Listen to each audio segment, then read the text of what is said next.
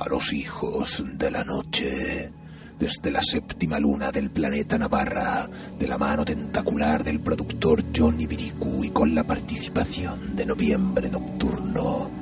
Un programa dedicado a la oscuridad y la música experimental. Una mutación de ficciones primigenias, delirios electrónicos, fantasía, terror y ciencia ficción en Rebote FM Radio 107.7 MHz o a través de nuestro podcast en ivox.com. Sombras en la retina.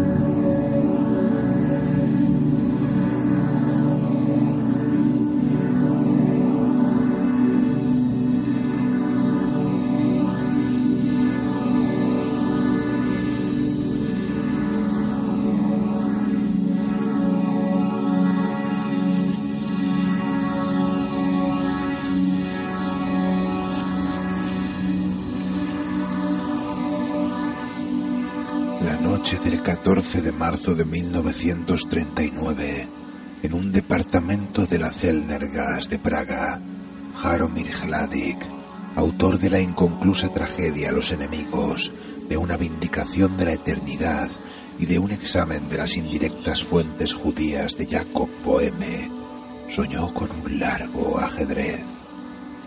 No lo disputaban dos individuos, sino dos familias ilustres la partida había sido entablada hace muchos siglos. Nadie era capaz de nombrar el olvidado premio, pero se murmuraba que era enorme y quizá infinito.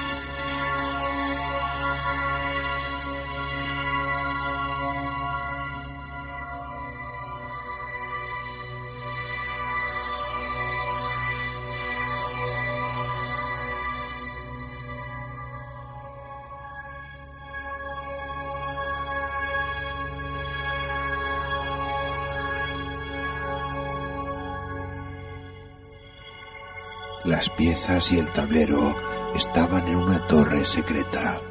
Jaromir en el sueño era el primogénito de una de las familias hostiles. En los relojes resonaba la hora de la impostergable jugada. El soñador corría por las arenas de un desierto lluvioso y no lograba recordar las figuras ni las leyes del ajedrez. En ese punto se despertó. Cesaron los estruendos de la lluvia y de los terribles relojes. Un ruido acompasado y unánime, cortado por algunas voces de mando, subía de la Celner Gas. Era el amanecer. Las blindadas vanguardias del Tercer Reich entraban en Praga.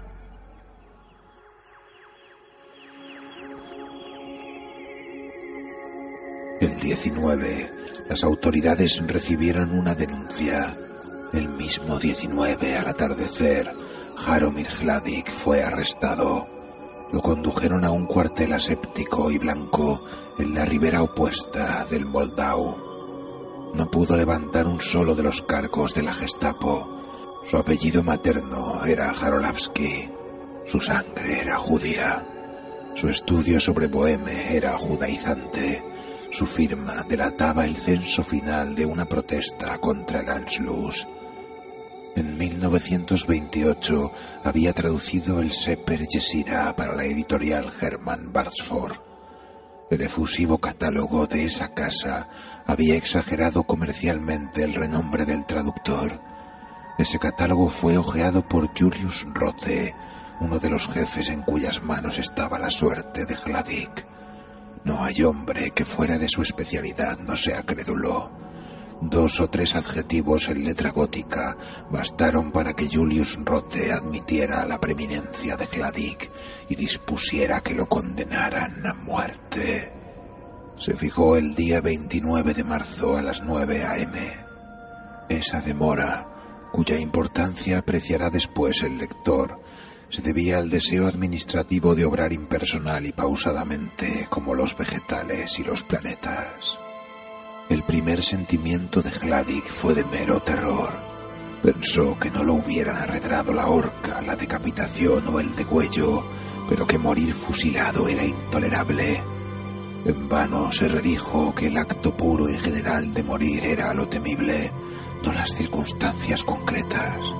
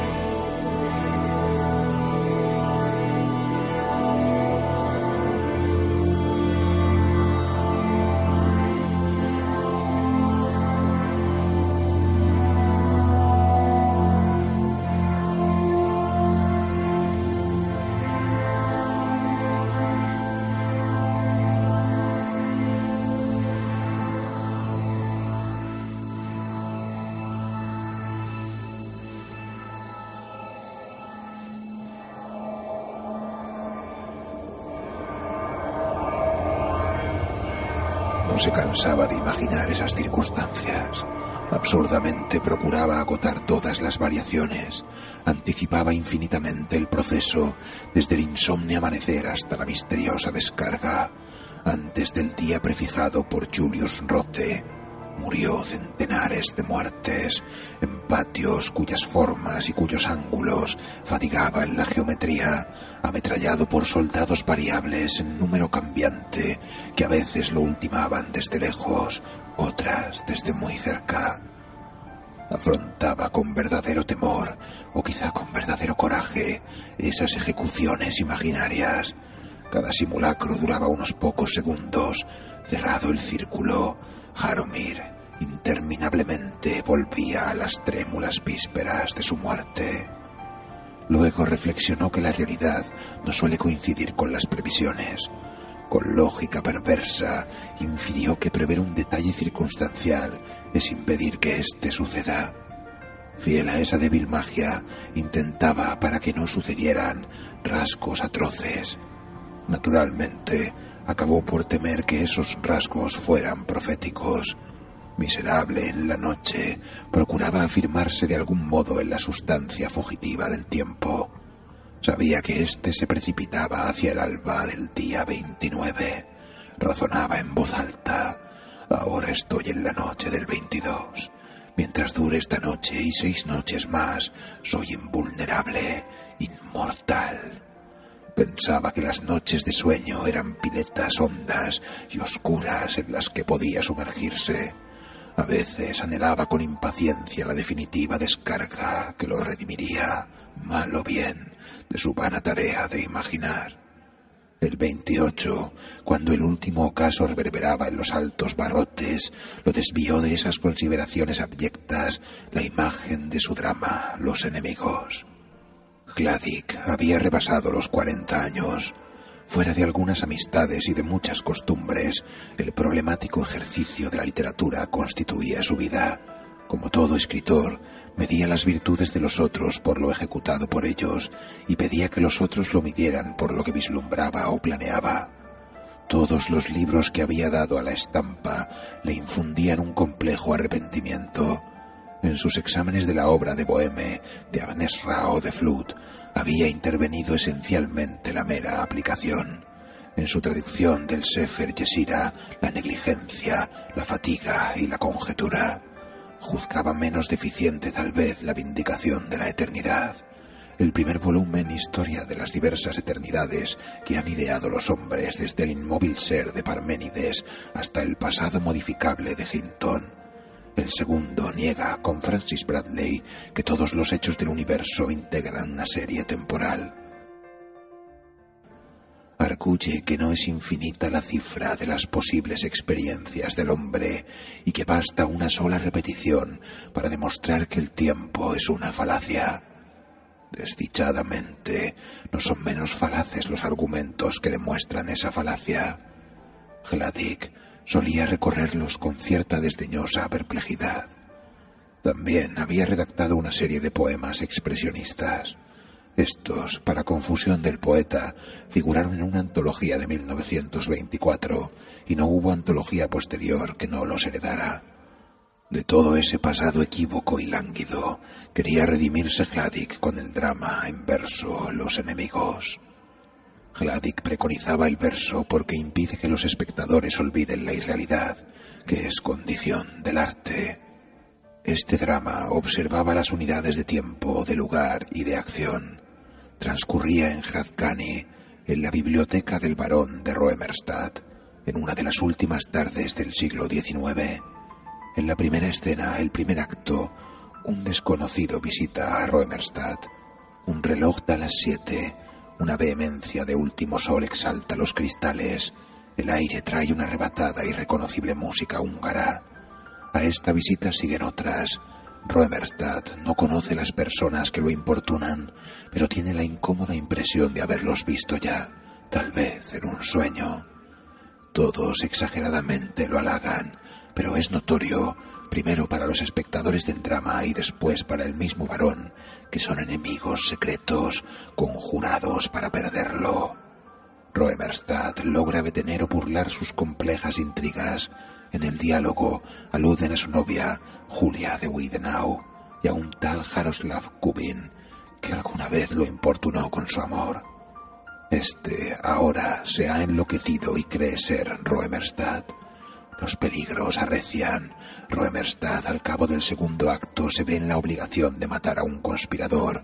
Empieza el tercer acto, el último, Crecen gradualmente las incoherencias, vuelven actores que parecían descartados ya de la trama, vuelve por un instante el hombre matado por Roemerstadt.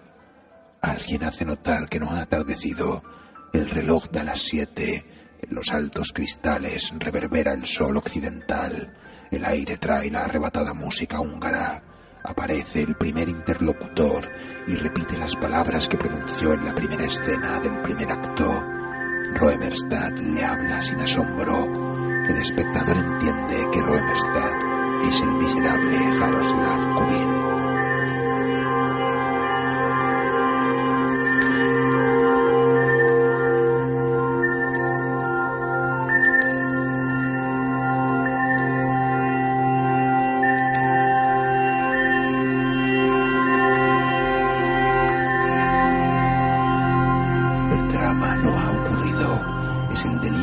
Que interminablemente vive y revive Kubin.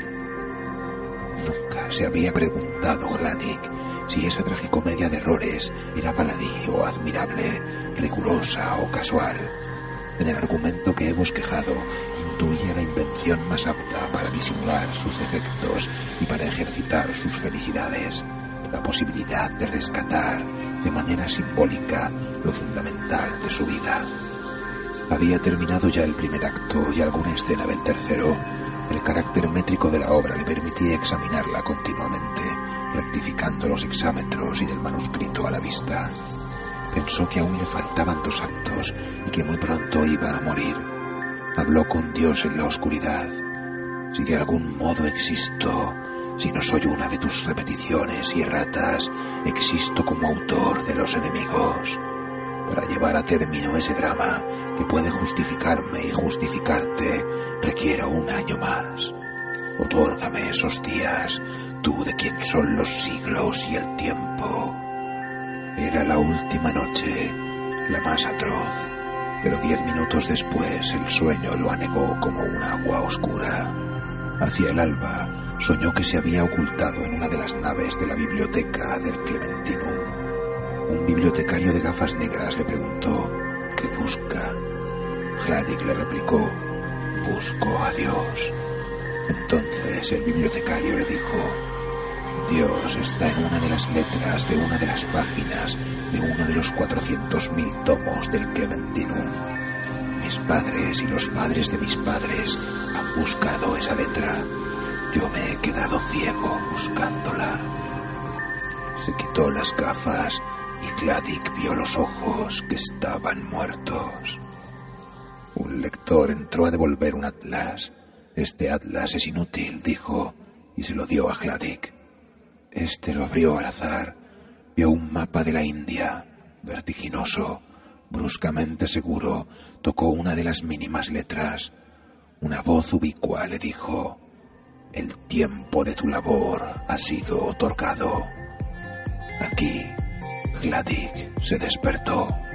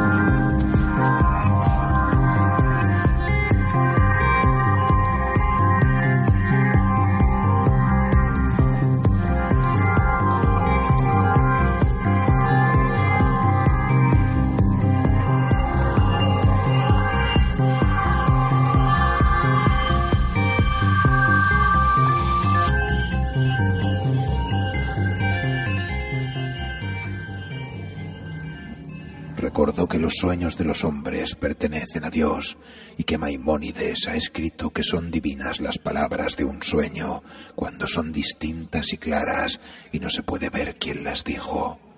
Se vistió. Dos soldados entraron en la celda y le ordenaron que los siguiera. Del otro lado de la puerta, Hladik había previsto un laberinto de galerías, escaleras y pabellones. La realidad fue menos rica. Bajaron a un traspatio por una sola escalera de fierro. Varios soldados, alguno de uniforme desabrochado, revisaban una motocicleta y la discutían. El sargento miró el reloj. Eran las ocho y cuarenta y cuatro minutos. Había que esperar que dieran las nueve. Hladik, más insignificante que desdichado, se sentó en un montón de leña. Advirtió que los ojos de los soldados rehuían los suyos. Para aliviar la espera, el sargento le entregó un cigarrillo. Hladik no fumaba. Lo aceptó por cortesía o por humildad. Al encenderlo, vio que le temblaban las manos. El día se nubló. Los soldados hablaban en voz baja como si él ya estuviera muerto. Vanamente procuró recordar a la mujer cuyo símbolo era Julia de Weidenau. El piquete se formó y se cuadró. Hladik, de pie contra la pared del cuartel, esperó la descarga. Alguien temió que la pared quedara maculada de sangre. Entonces le ordenaron al reo que avanzara unos pasos. Hladik, absurdamente, recordó las vacilaciones preliminares de los fotógrafos. Una pesada gota de lluvia rozó una de las sienes de Hladik y rodó lentamente por su mejilla. El sargento vociferó la orden final y el universo físico se detuvo. Las armas convergían sobre Hladik, pero los hombres que iban a matarlo estaban inmóviles. El brazo del sargento eternizaba un ademán inconcluso. En una baldosa del patio, una abeja proyectaba una sombra fija. El viento había cesado como en un cuadro. Hladik ensayó un grito, una sílaba, la torsión de una mano. Comprendió que estaba paralizado. No le llegaba ni el más tenue rumor del impedido mundo. Pensó, estoy en el infierno, estoy muerto, estoy loco. Pensó, el tiempo se ha detenido. Luego reflexionó que en tal caso también se hubiera detenido su pensamiento. Quiso ponerlo a prueba. Repitió sin mover los labios la misteriosa cuarta égloga de Virgilio. Imaginó que los ya remotos soldados compartían su angustia. Anheló comunicarse con ellos. Le asombró no sentir ninguna fatiga, ni siquiera el vértigo de su larga inmovilidad. Durmió al cabo de un plazo indeterminado. Al despertar, el mundo seguía inmóvil y sordo. En su mejilla perduraba la gota de agua. En el patio, la sombra de la abeja. El humo del cigarrillo que había tirado no acababa nunca de dispersarse. Y otro día pasó en su mente antes de que Hladik entendiera. Un año entero había solicitado de Dios para terminar su labor. Un año le otorgaba su omnipotencia. Dios operaba para él un milagro secreto. Lo mataría el plomo alemán en la hora determinada, pero en su mente un año transcurriría entre la orden y la ejecución de la orden. De la perplejidad pasó al estupor, del estupor a la resignación, de la resignación a la súbita gratitud. No disponía de otro documento que la memoria. El aprendizaje de cada exámetro que agregaba le impuso un afortunado rigor que no sospechan quienes aventuran y olvidan párrafos interinos y vagos. No trabajó para la posteridad ni aun para Dios, de cuyas preferencias literarias poco sabía. Minucioso, inmóvil, secreto, urdió en el tiempo su alto laberinto invisible. Rehizo el tercer acto dos veces, borró algún símbolo demasiado evidente, las repetidas campanadas, la música. Ninguna circunstancia lo importunaba. Omitió, abrevió, amplificó, en algún caso optó por la versión primitiva. Llegó a querer el patio, el cuartel, uno de los rostros que lo enfrentaban, modificó su concepción del carácter de Rueberstadt. y descubrió que las arduas cacofonías que alarmaron tanto a Flaubert son meras supersticiones visuales, debilidades y molestias de la palabra escrita, no de la palabra sonora. Dio término a su drama. No le faltaba ya resolver sino un solo epíteto. Lo encontró. La gota de agua resbaló en su mejilla. Inició un grito enloquecido. Movió la cara. La cuádruple descarga lo derribó. Jaromir Kladik murió el 29 de marzo a las 9 y 2 minutos de la mañana.